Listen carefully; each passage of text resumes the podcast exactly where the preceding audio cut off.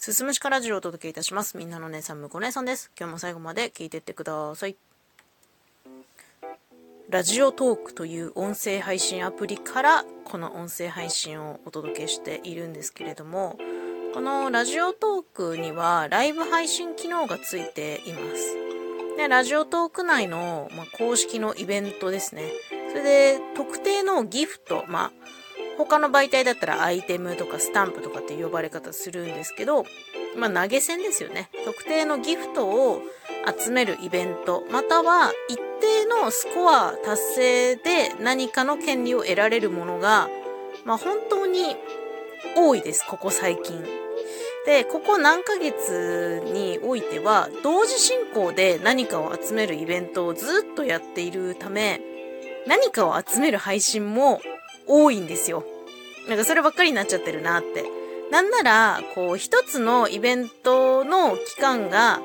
終わったら、すぐまた次のイベントへっていう配信も珍しくなくて、同時に一緒に何かを集めていたりとかもするし、これが達成したからじゃあ次これやりますみたいな。そういうものがね、割と目につくんですよね。えー、ギフトを集めるのも、スコアを稼ぐのも、これはリスナーに協力してもらう必要があって、配信者が一人で一生懸命配信し続けても達成することができないんですよ。いわば、リスナーの応援がなくては目標達成はできないんですけれども、ひたすら、こう、応援してくださいっていうね、この応援をお願いする配信って、私としては何か違和感がある。これやっちゃダメっていう話じゃないよ。私としては何か違和感があるっていう程度のお話ね。で、多くの配信者って基本的には素人で、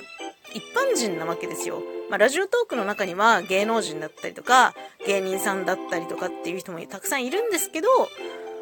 ほとんどの配信者は素人で一般人なんですね。にもかかわらず、お願いをね、聞いてもらう、会ったこともない人に、あまつさえ、こう、お金を払ってもらうなんて、もう配信の世界の外から見たら、もう尋常の沙汰ではないわけですよ。知らない人にお金くださいって言って出しますかって聞かれたら、出さないわけじゃないですか。なんでそうやって応援してくれるのかなって言ったら、その配信を通してできた関係性があるから応援してくれるんだと思うんですけど、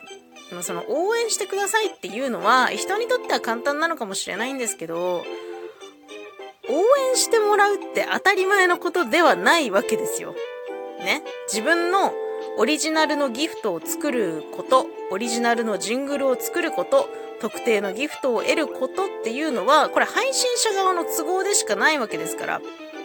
応援してもらって、目標を達成させてもらって、配信者はその代わりにリスナーさんに対して何ができるのかっていうことなんですよね。まあ、より面白いだったりとか、まあ、心地のいいとか、ああ、これは聞いていてよかったなって思える配信をしなきゃいけないんじゃないかなっていうふうに思うんですよ。で配信聞いたと思えば、こう、ギフトやスコアを求めるものしかないのであれば、私がリスナーなら離れたくなると思う。いつ聞きに行っても、この人、なんか集めてるなっていう風な印象になっちゃうから。だからそれを当たり前だと思ってはいけないと思うんですよね。投げてもらう側、配信者側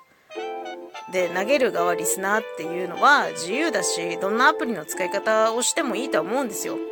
だから全然別に好きなようにやっていいと思うんだけど、ただ忘れないでいてほしいのは、応援されることは当たり前じゃないということですね。これはこうマインドとしてずっと持っていてほしいなっていうふうに思いますね。まあ、なんでこんな話してるのかっていうと、まあこれもまあね、いつも同じパターンなんですけど、私がね、普段夫と二人で居酒屋をやってるっていう特殊な環境だから強く思うのかもしれないんですよね。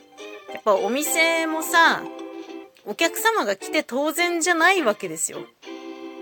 何こう、来てもらうための努力をしなきゃいけないし、来てもらったからにはまた次につなげられるように、